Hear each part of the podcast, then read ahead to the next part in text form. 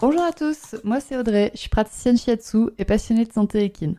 Et tous les vendredis, je me mets au défi de vous partager un maximum d'informations et de pistes de réflexion sur un sujet lié à la santé de vos compagnons à crinière.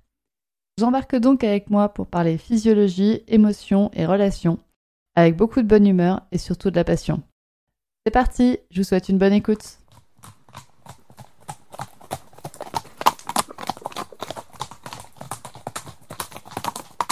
Bonjour à toutes et bienvenue sur cet épisode de podcast qui est une interview.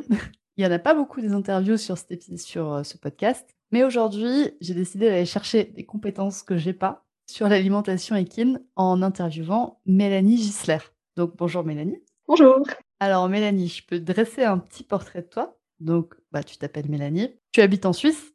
Donc ça c'est bien à prendre en compte, euh, on va l'entendre à ton joli accent. Donc j'en profite aussi pour rappeler à tous les Français que bah, du coup, tes études ont été différentes des nôtres. Parce que toi, tu as un bachelor en agronomie, donc il me semble que c'est un équivalent à notre licence. Donc c'est trois ans après le bac, il me semble.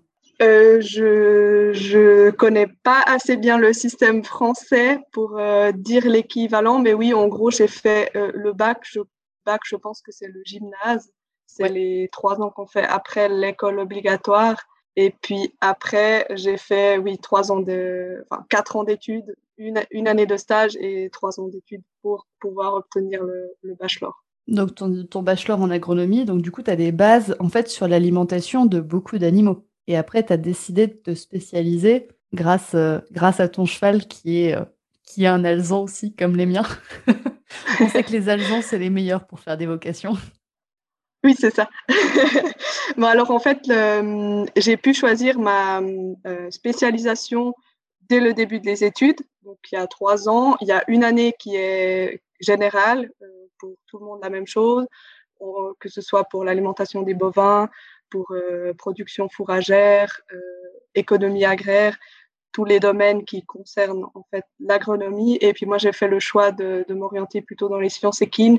Et puis, euh, c'est des modules qui sont intégrés dans tout le processus de la, de la formation, donc en deuxième et troisième année surtout, qui sont complémentaires aux autres modules euh, généraux, comme euh, on a aussi eu des modules sur la production fourragère, sur l'alimentation des bovins et toutes sortes d'autres aspects, aussi beaucoup d'aspects économiques des reprises d'exploitation. Ça nous donne un petit peu un, disons que ça nous donne un large aperçu de tout ce que ça peut englober l'agronomie. Et puis après, à la fin de la troisième année, on peut enfin faire un choix de qu'est-ce qui nous intéresse finalement et puis de s'orienter là-dedans pour euh, des éventuelles spécialisations aussi.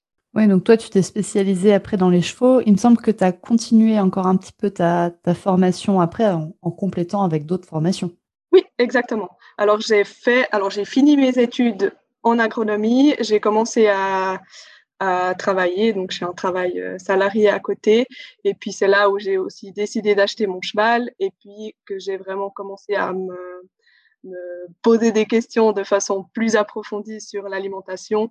C'est un poulain, donc euh, je savais qu'il avait des, des, besoins différents. On avait quand même déjà abordé cet aspect dans ma formation, mais bah, disons que c'était aussi un petit peu loin derrière. Ça, faisait quand même deux, trois ans que j'avais fini les études.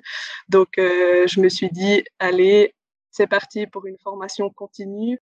Et puis, euh, je me suis orientée vers une formation aux États-Unis parce que c'est vrai que chez nous, il n'y a pas énormément de, de formation. C'est aussi pour ça que j'ai un petit peu lancé mon activité. C'est parce que je me suis aperçue qu'il y avait un peu un manque de, formation là-dedans. Alors oui, on peut faire un, bachelor en agronomie, mais ça prend quand même trois ans. Et puis, si j'ai envie de savoir comment alimenter mon cheval, j'ai pas le temps en fait de faire trois ans d'études.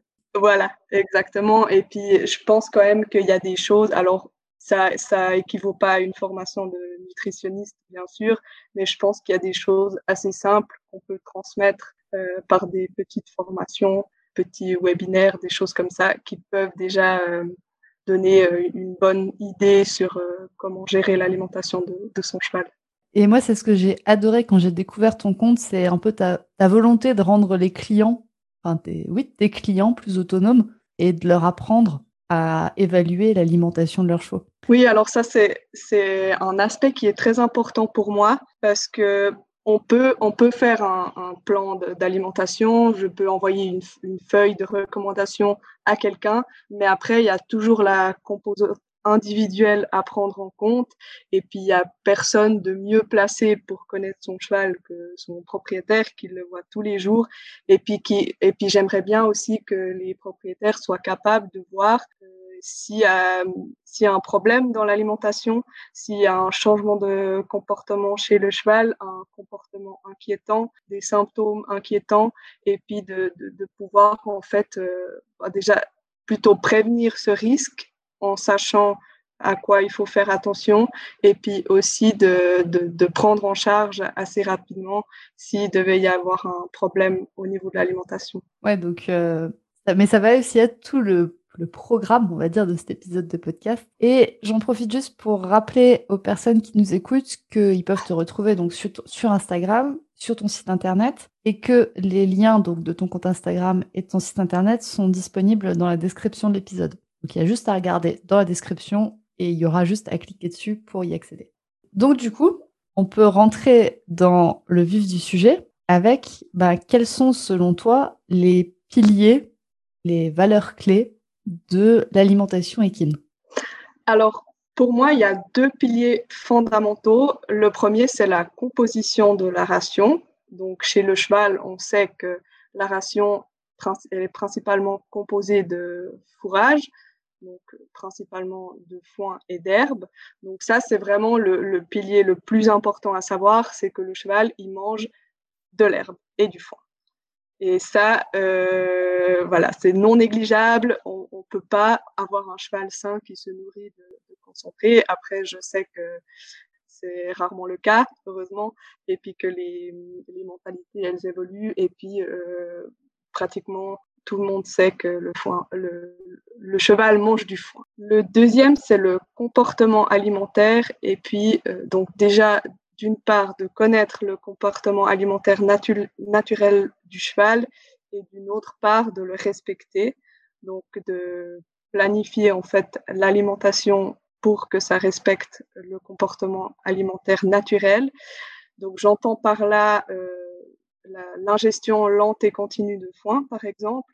Donc on sait que le cheval, dans son état naturel, il passe une très grande partie de la journée à chercher et ingérer de la nourriture, donc à peu près 18 heures quand on le laisse, et puis que les pauses entre les repas, elles durent jamais plus que 3 ou 4 heures. Donc ça, c'est un, aspect très important. Et puis, si on arrive à garantir ça pour son cheval, je pense qu'on évite déjà pas mal de, pas mal de problématiques et de maladies liées à l'alimentation. Et puis, il y a, d'autres, euh, bah, il y a par exemple l'eau, ça c'est très important, ça c'est un, ça c'est une chose que je répète vraiment souvent, parce que oui, on pense à donner à manger à nos chevaux, mais on oublie quand même souvent euh, de leur proposer de l'eau à volonté.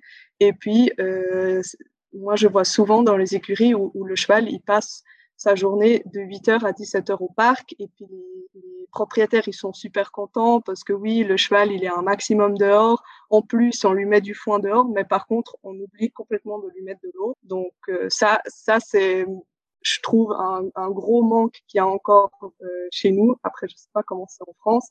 Mais en Suisse, en tout cas, il y a énormément d'écuries où, on voit ça, où même le, cheval, il passe la, moitié de la journée dehors et il n'a pas accès à l'eau. Et puis après, euh, ben, il fait des coliques, euh, déshydraté. Enfin, il y, a, toutes sortes de, problématiques qui sont liées à ça.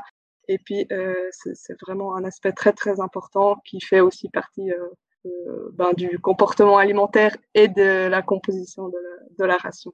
Oui, donc on donne d'abord du foin à volonté et on donne de l'eau à volonté aussi, avant de se pencher, on va dire, sur un, complément en fait. Oui, exactement.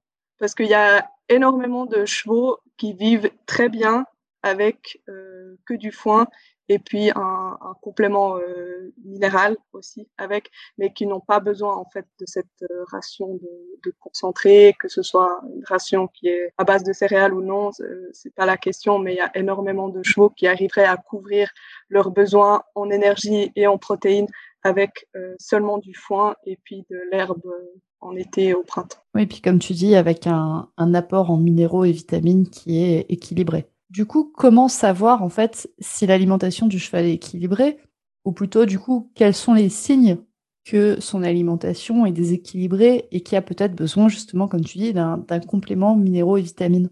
Alors là, euh, bah, la première chose à faire, c'est d'observer son cheval nous, on les connaît, nos chevaux, donc on sait s'il y a euh, quelque chose qui ne va pas. Donc ça, c'est vraiment le moyen le, plus facile.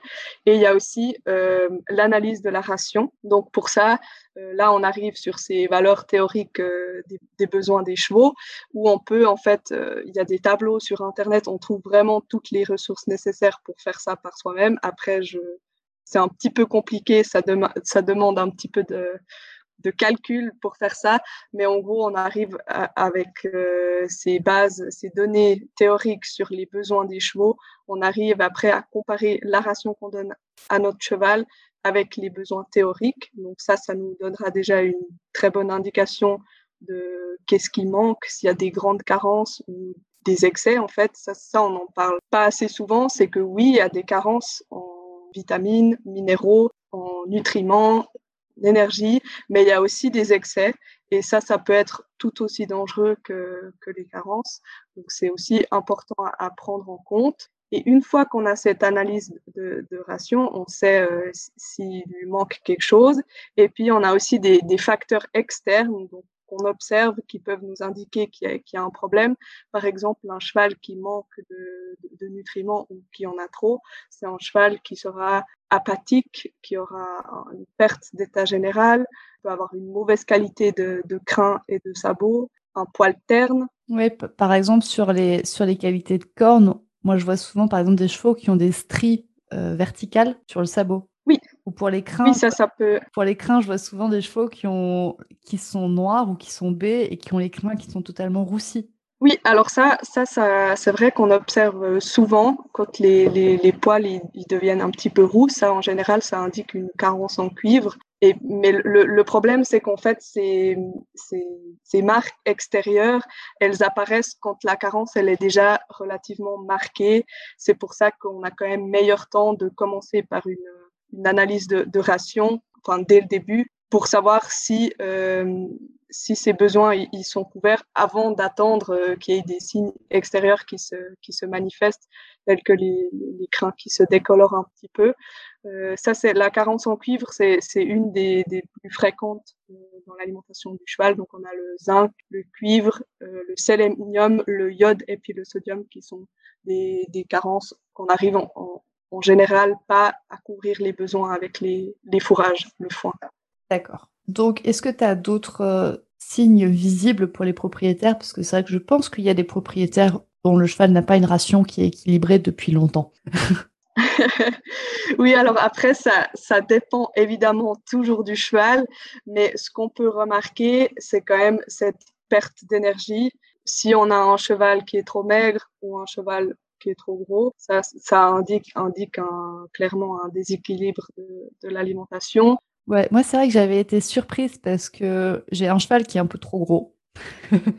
et je m'étais dit, bah, en faisant, enfin, je comprenais pas dans ma tête que le fait de rajouter donc des minéraux et des vitamines, ça allait pouvoir l'aider. Pour moi, c'était, il y avait quelque chose qui n'allait pas. J'allais pas rajouter quelque chose à mon cheval pour qu'il maigrisse. Et en fait, je me suis, donc là maintenant, ça fait un an et demi qu'il a une ration qui a été équilibrée et ben, il a perdu du poids. Oui, parce qu'en fait, il faut savoir que ces, ces minéraux, oligoéléments et vitamines, elles, aident le corps en fait à fonctionner. C'est comme un peu des ouvriers qui, travaillent tous les jours pour que le système, euh, système cheval, en fait, l'organisme du cheval fonctionne comme il faut. Donc c'est clair que c'est pas les c'est pas les vitamines ou oligoéléments qui vont changer quelque chose au poids du cheval parce que c'est pas des composants qui amènent de l'énergie, mais qui amènent plus de. Ouais, ça, ça, apporte quelque chose pour le fonctionnement en fait de, de l'organisme du, du, cheval. Et puis c'est vrai que moi du coup, bah, mon cheval, euh, là même cet hiver, j'ai un peu de mal à le garder en état justement. Ok. Alors que. c'est bien, c'est. Oui, c'est pas plus mal qu'en hiver il perde du poids. Oui, surtout chez les chevaux qui, sont, qui ont tendance à être un petit peu trop gras en été, c'est pas plus mal s'ils perdent un petit peu d'état. Ce sera plus simple à réguler après au printemps, à la reprise de, l'herbe. Et alors, donc du coup, moi, ce qui m'avait empêché, on va dire, de faire une ration équilibrée, c'est que je m'étais dit, bah justement, mon cheval est gros, je vais pas lui rajouter quelque chose. Et un autre truc aussi, c'est que moi, je vois pas mon cheval tous les jours. Je le voyais à l'époque euh, deux ou trois fois par semaine, deux ou trois jours par semaine. Et je m'étais dit, bah en fait, ça sert à rien de complémenter mon cheval juste deux ou trois jours par semaine et pas euh, sept jours sur sept. Enfin, je vais rien changer. Et donc, et je sais que j'ai beaucoup de personnes qui pensent ça dans mes clients. Donc, qu'est-ce que tu aurais à répondre à ces personnes comme moi qui pensaient ça? Alors, la première chose que j'ai à répondre, c'est que idéalement, il faudrait trouver une solution pour lui donner ses compléments 7 jours sur 7 parce qu'en fait, le corps, il a besoin de, de ces éléments tous les jours pour fonctionner. C'est comme finalement donner à manger, pas lui donner à manger euh, deux ou trois fois par semaine euh, juste parce que on n'arrive pas à aller le voir c'est peut-être un peu euh, schématisé comme ça, mais en gros, on donne à manger au cheval tous les jours, donc il a sa ration de foin. Donc la question qu'on doit se poser, c'est est-ce que j'arrive pas à combiner cette prise de, complément avec la ration de foin? Donc ça, je pense qu'il y a des, solutions à trouver avec le, gestionnaire de l'écurie où, où le cheval se trouve ou avec celui qui s'occupe du cheval, celui qui s'occupe de, de, lui donner à manger. Mais concrètement, c'est vrai que c'est pas idéal de lui donner des compléments deux à trois, trois jours par, euh, par semaine. Déjà, d'une part, parce que le, le système digestif du cheval, il, il a besoin de, de, de, de, régularité, en fait, que les aliments soient donnés de manière euh, régulière. C'est aussi, aussi au niveau du stress. Alors là, je te, parlais, je te parlais vraiment juste du complément minéraux-vitaminé, c'est-à-dire qu'on part du principe que le cheval a du foin à volonté tous les jours. Oui, oui, oui. Après, le, le problème avec ces, ces compléments, justement, c'est qu'il y, a une, y a quand même, le corps, il a besoin quand même tous les jours de, de ces petits ouvriers, comme je disais avant, pour fonctionner. Donc oui, le corps a une capacité de stocker un surplus de, de, de, ces éléments, mais par exemple, si tu donnes, la, prenons l'exemple du, du, sélénium, donc le sélénium, c'est un oligoélément qui peut être euh, très toxique si on le donne en très grande quantité. Ça veut dire que, disons que le cheval a un besoin de 1,5 mg de sélénium tous les jours, et puis on lui donne cette, euh, ce sélénium trois fois par semaine, ça veut dire qu'on va lui donner, on va lui donner plus que 3 mg en fait par fois où on distribue le. Ah non, du coup, moi ce que je faisais, c'est que je donnais que 1,5 par jour. Par contre, je donnais que 3 ah, jours par semaine.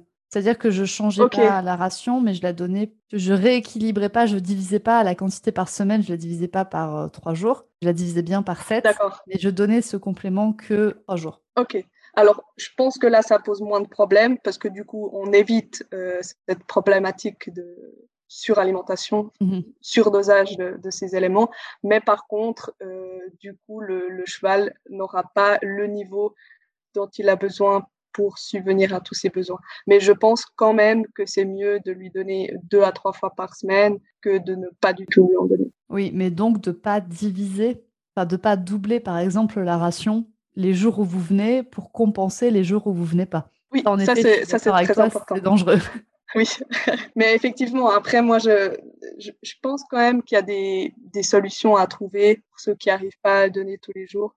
Euh, je pense que ce serait bien de réfléchir et de, trouver une solution plus adaptée. En général, c'est des, compléments, c'est c'est pas des quantités énormes qu'il faut donner, donc je pense que ça prend pas beaucoup plus de temps de, rajouter ça euh, avec la ration de, foin une fois par jour. Oui, et puis c'est vrai que maintenant on trouve des compléments. Enfin, je pense par exemple à des à Reverdy chez nous en France qui fait des compléments sous forme de bonbons.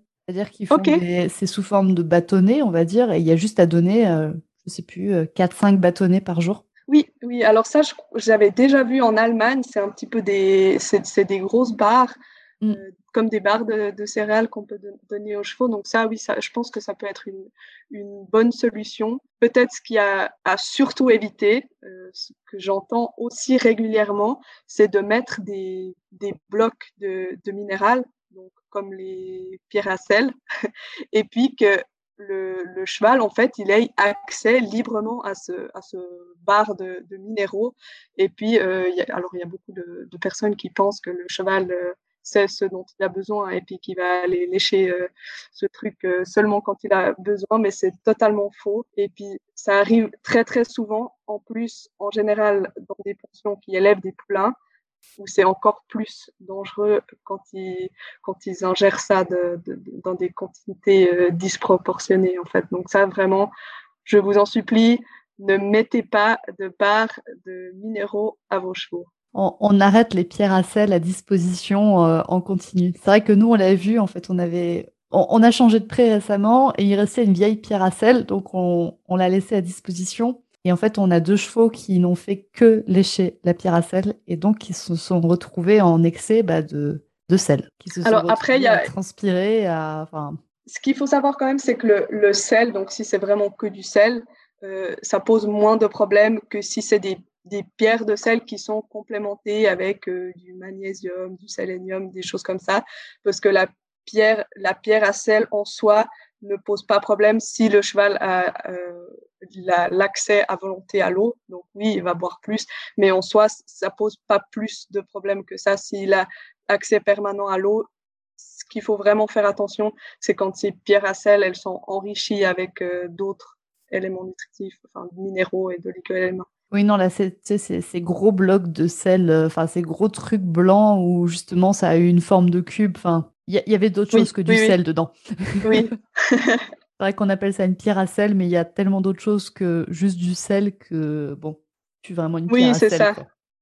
Oui, c'est ça. On utilise souvent le terme pierre à sel, mais, mais ce n'est pas uniquement du sel. Après, c'est très important aussi, peut-être. Euh, que je peux dire ça là, euh, le sel, c'est quand même quelque chose qui est en, général pas assez présent dans les rations de nos chevaux, euh, dans, une alimentation au foin. Essentiellement, là, dans 99% des cas, on a un manque de sodium. Et donc, ça peut être euh, bien de rajouter une, pierre à sel. Après, ça garantit pas non plus que le cheval va ingérer ce, sel. Donc, la solution la plus simple, si c'est possible, c'est de rajouter en fait le sel dans la, dans la, directement dans la ration. Oui, de rajouter une cuillère de, sel, de gros sel ou n'importe. Alors, 99, ça fait 99 pour les Français. Ah oui, pardon. non, moi j'adore les 99. Mais oui, donc du coup, de rajouter, euh, de rajouter euh, du sel dans la ration, du, gros sel, quoi, en fait. Oui, oui, du sel, bah, du sel de, de cuisine, oui.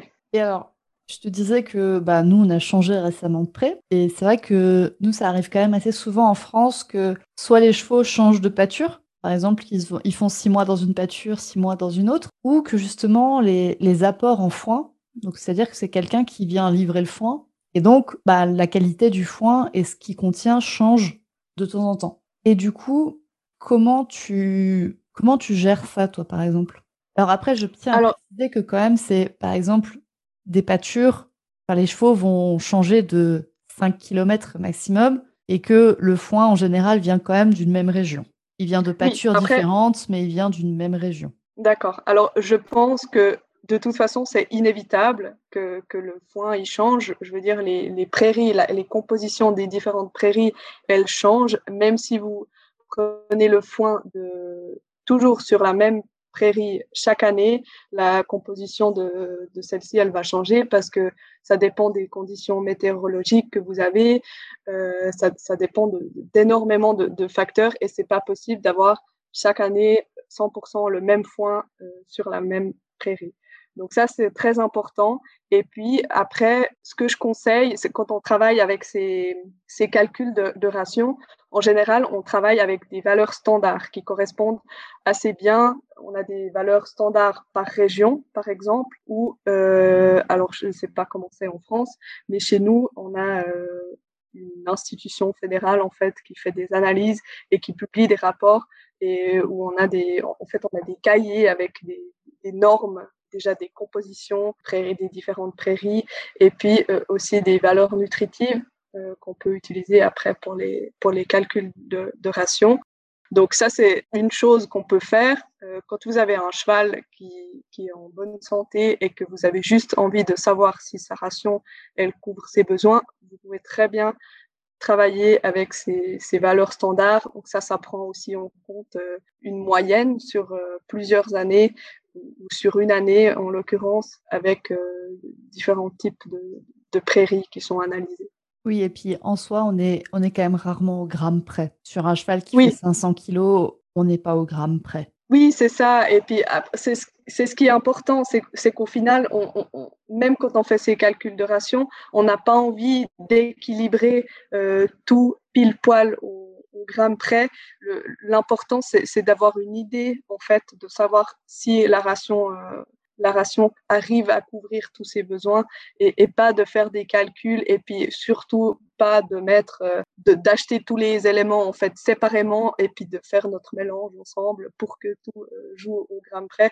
Ça, je, je pense que c'est pas c'est pas nécessaire, ça prend beaucoup de temps et puis en plus d'acheter tous ces composants séparément, ça coûte relativement cher. Oui, donc c'est vrai que la, Quelque chose à dire aussi, c'est que l'alimentation équine, on peut simplifier la vie. On peut arriver avec euh, nos envies que ce soit simple et qu'on achète par exemple tout au même endroit, voire que ce soit le même produit. C'est possible aussi. L'alimentation équine, ça peut être simple quand même. Oui, alors c'est ce ce que je dis toujours. Finalement, l'alimentation du cheval, c'est relativement simple. Donc, on lui donne l'occasion de manger du foin selon ses besoins euh, selon son comportement alimentaire, donc une, ration qui est en fait basée sur le foin. Et après, on a juste, en fonction du cheval, est-ce qu'on doit rajouter des concentrés ou des, minéraux, mais en général, on arrive quand même à, rester assez simple avec euh, au maximum trois composants différents dans, la ration. Après, évidemment, si vous avez un cheval qui a des problématiques spécifiques, ça peut devenir plus compliqué. Oui, c'est vrai que enfin, la plupart des chevaux n'ont pas non plus trop de problématiques soit tu as un cheval qui a tendance à perdre du poids, soit tu as un cheval qui a tendance à prendre du poids, soit tu as un cheval relativement entre les deux.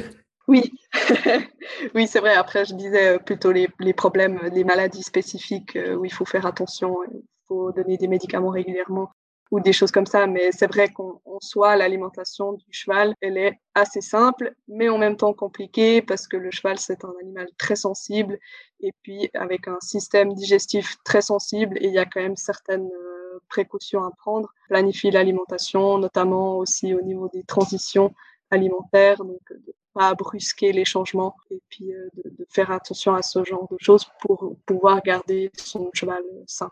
Alors, il y avait une question qui a été posée sur Instagram, c'était est-ce qu'il est possible de trouver des informations sur les carences possibles de son cheval selon le type de sol sur lequel il est? Alors euh, non, c'est pas possible, mais je vais vous expliquer pourquoi. Donc non, on n'arrive pas à, savoir si le cheval a des carences en observant le sol. Ce qui est possible de faire, c'est d'analyser le sol. Donc ça, c'est une pratique qui se fait très souvent en agriculture, en tout cas en Suisse, c'est obligatoire de, faire des analyses du sol. Et puis, en fonction des résultats, on arrive à ajouter des engrais. Donc ça, c'est un petit peu comme quand on complémente le cheval. On arrive à complémenter le sol pour qu'il ait tout ce dont il a besoin pour qu'après les plantes puissent euh, pousser dessus. Mais par contre, l'analyse du sol, on va dire, c'est peut-être la même chose que l'analyse du foin pour le cheval. Donc, l'analyse du sol va permettre de, compenser les carences du sol pour pouvoir garantir aux plantes un bon fonctionnement et puis de leur organisme, on va dire. Et puis pour le cheval, c'est la même chose. Donc on va analyser le foin pour savoir ce qu'il y a dans le foin et puis pour pouvoir complémenter le cheval avec ce qu'il a besoin en plus pour que son organisme fonctionne comme il faut. Après, le, type de sol va évidemment avoir une influence sur euh, la composition de, la pâture. Donc, en fonction du type de sol, ce ne sera pas les mêmes espèces végétales qui vont pousser dessus.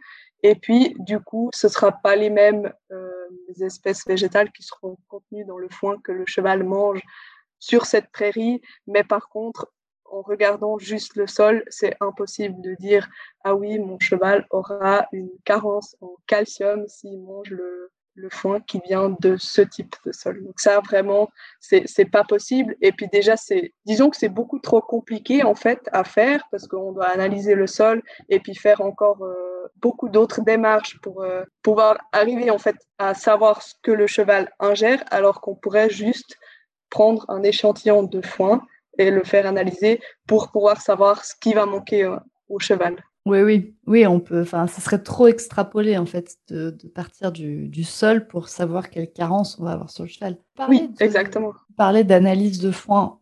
Euh, moi, je tiens aussi à préciser que ça peut être quelque chose qui peut être faisable, même si vous êtes propriétaire dans une pension. Oui, oui, oui. Alors ça, c'est ça, c'est juste. Après, ce qu'il faut faire attention, c'est que, euh, comme on disait avant, la, composition du foin, elle change de toute façon euh, d'une botte de foin à l'autre. Et puis, pour pouvoir faire une, une analyse euh, représentative de ce que mange le cheval, il faudra prendre en fait des échantillons sur plusieurs bottes de foin pour avoir une euh, valeur euh, plus ou moins exacte d'une moyenne sur ce que le cheval mange sur l'année. Après, il y a possibilité aussi de faire des analyses. Si vous avez une, botte de foin ou que vous n'êtes pas sûr de sa qualité, vous n'êtes pas sûr que c'est bien de la donner à votre cheval, alors là, vous pouvez aussi tout à fait prendre un échantillon et puis l'envoyer au laboratoire pour, euh, pourquoi ensuite ça donne des indications si vous pouvez le donner à manger ou pas. On arrive donc doucement à la fin de cet épisode. Il y a aussi une question qui est arrivée sur Instagram qui était est-ce que tu as des ressources à partager? Alors, moi, j'ai un premier truc à dire, c'est que bah, tu proposes déjà des ressources. Tu proposes notamment des webinaires. Il y a un webinaire qui arrive bientôt, qui arrive donc le 8 mars euh, au soir, il me semble que tu le fais vers 20h, qui va traiter de, du passage à l'herbe, en fait, de la transition des chevaux vers l'herbe. Et il me semble que tu vas proposer encore euh, d'autres webinaires. Donc, si tu veux nous en parler, c'est le moment. Oui, alors euh, volontiers. Euh, peut-être pour commencer, euh, les ressources que je partage, c'est principalement sur Instagram, donc où je vous informe. Alors c'est assez bref, hein, c'est dans la mesure du possible sur Instagram. Dans la des petites sur Instagram, du nombre de caractères sur Instagram, voilà. voilà, exactement. Et puis aussi un petit peu mon but, c'est de c'était de rendre plus accessible toutes ces informations sur l'alimentation parce que c'est vrai que quand on part dans des études scientifiques, ça devient assez vite, assez compliqué et c'était un souhait de ma part de, réussir à partager euh, des informations simples et claires accessibles à tous. Et puis du coup, Instagram, c'est un très bon outil parce que déjà, on est limité dans les caractères. Donc, ça favorise un peu cet esprit de synthèse qui n'est pas toujours facile à, à avoir. Sinon, au niveau des ressources, j'ai aussi un, petit e-book gratuit qui est disponible sur mon site internet qui vous donne déjà un petit peu les principales bases euh, de l'alimentation, donc un petit peu aussi de ces piliers dont on a parlé au début du podcast. Et puis, effectivement, j'ai prévu un webinaire le 8 mars euh, à 20h, donc sur la transition à l'herbe, où euh, j'ai envie de, vous donner un petit peu les clés de comment gérer ce passage à l'herbe, la plupart des chevaux ont passé tout l'hiver à manger du foin. Et comme je vous disais, le système digestif est relativement sensible. Et donc, c'est important de, bien préparer cette euh, transition, de préparer le cheval au mieux à, cette, euh, à ce changement de, nourriture. Donc, ça, c'est un petit peu les thèmes que j'aimerais aborder dans ce webinaire. Et... Alors, du coup, on l'a déjà dit, mais on peut retrouver donc ton site internet et ton compte Instagram en description de cet épisode. Je rajouterai aussi du coup le lien pour s'inscrire à ce webinaire que tu proposes. Donc comme ça, les gens qui écoutent ce podcast ont juste à cliquer en description de cet épisode pour s'inscrire à ton webinaire. Parfait. Et puis pour les webinaires, alors j'aimerais bien un petit peu, euh, alors en fonction de si ça vous plaît ou pas, parce que ce sera la première fois que je fais ce, type de, ressources, on va dire. Donc, si ça vous plaît, j'aimerais bien euh, continuer euh, avec ce format et puis vous proposer euh, quelques autres webinaires. Les, thèmes, je les ai pas encore choisis. Et puis, peut-être même que je vais faire un sondage et puis que vous pouvez choisir vos thèmes on verra, mais oui, en tout cas, j'ai prévu de, continuer euh, ce format si ça plaît. Et puis, j'aimerais aussi euh, aller un petit peu plus loin et puis, euh, pourquoi pas, proposer des petites formations ou autres, encore à réfléchir. Mais pour l'instant, on commence par les webinaires. Oui, on commence, on commence tranquillement par les webinaires. Et comme dit, il suffit que les gens écoutent ce podcast pour qu'ils aient le lien de ton compte Instagram, qu'ils puissent aller te suivre et donc être au courant, bah, justement, peut-être proposer par exemple des sujets dont ils ont envie que tu parles en webinaire ou tenir au courant, être informé des futures formations que tu proposeras peut-être. Oui, exactement, oui je trouve ça important euh, et je, je trouve qu'Instagram, c'est un super outil pour ça, d'avoir un retour euh,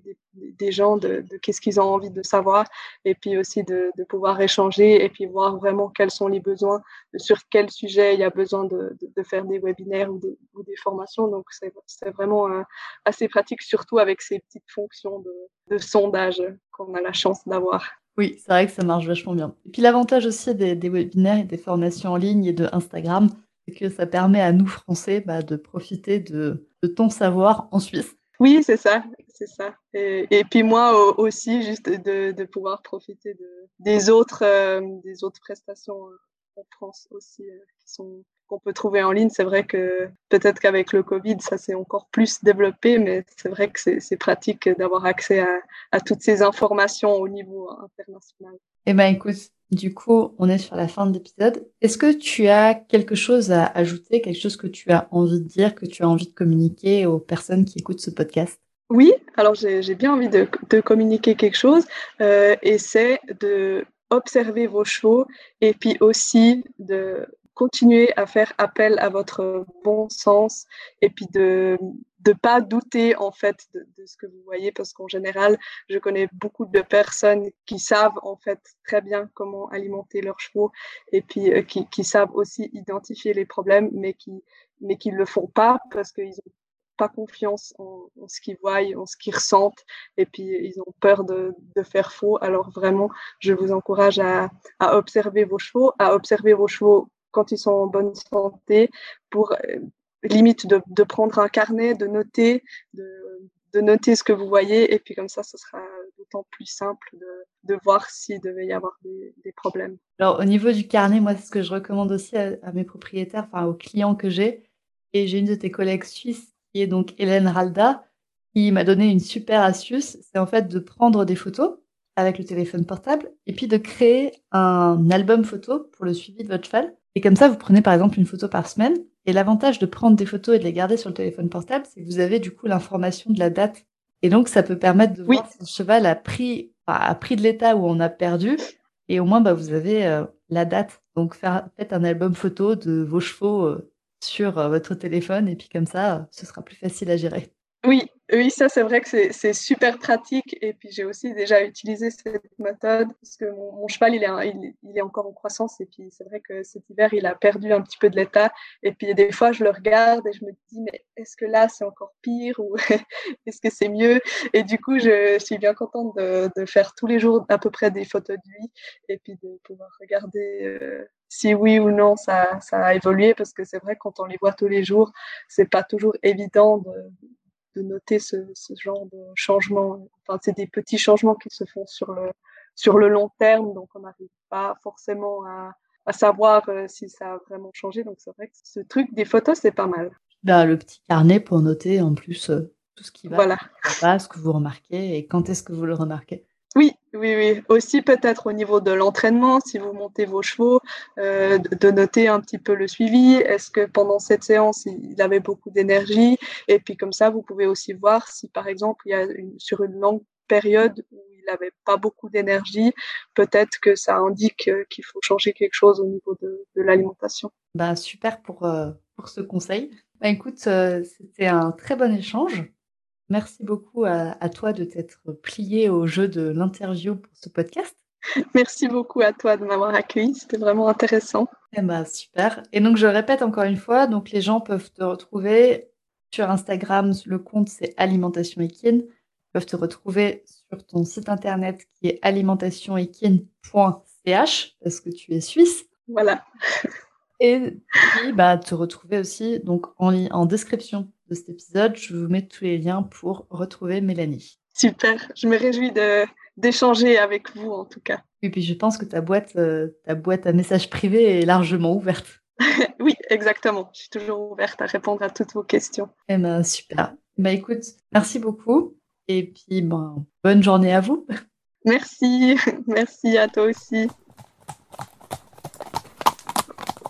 Et voilà, c'est la fin de cet épisode du podcast Murmuréquin. J'espère que cet épisode vous a plu. Si c'est le cas, n'hésitez pas à venir me le dire sur Instagram ou par mail Vous pouvez aussi partager l'épisode à une personne qui veut en apprendre plus sur les chevaux. Et si vous avez envie de soutenir un média qui a comme ambition de propager le savoir au plus grand nombre et ainsi d'améliorer la vie de nos compagnons à crinière, vous pouvez le faire dès aujourd'hui en faisant un don sur le compte Tipeee du podcast Murmurica. Je vous laisse donc le lien de mon compte Tipeee dans la description de cet épisode et je vous remercie au plus profond de mon cœur si vous m'aidez dans le projet fou de ce podcast qui est de rendre le savoir équin toujours plus accessible pour tout le monde. On se retrouve vendredi prochain pour un nouvel épisode. À bientôt!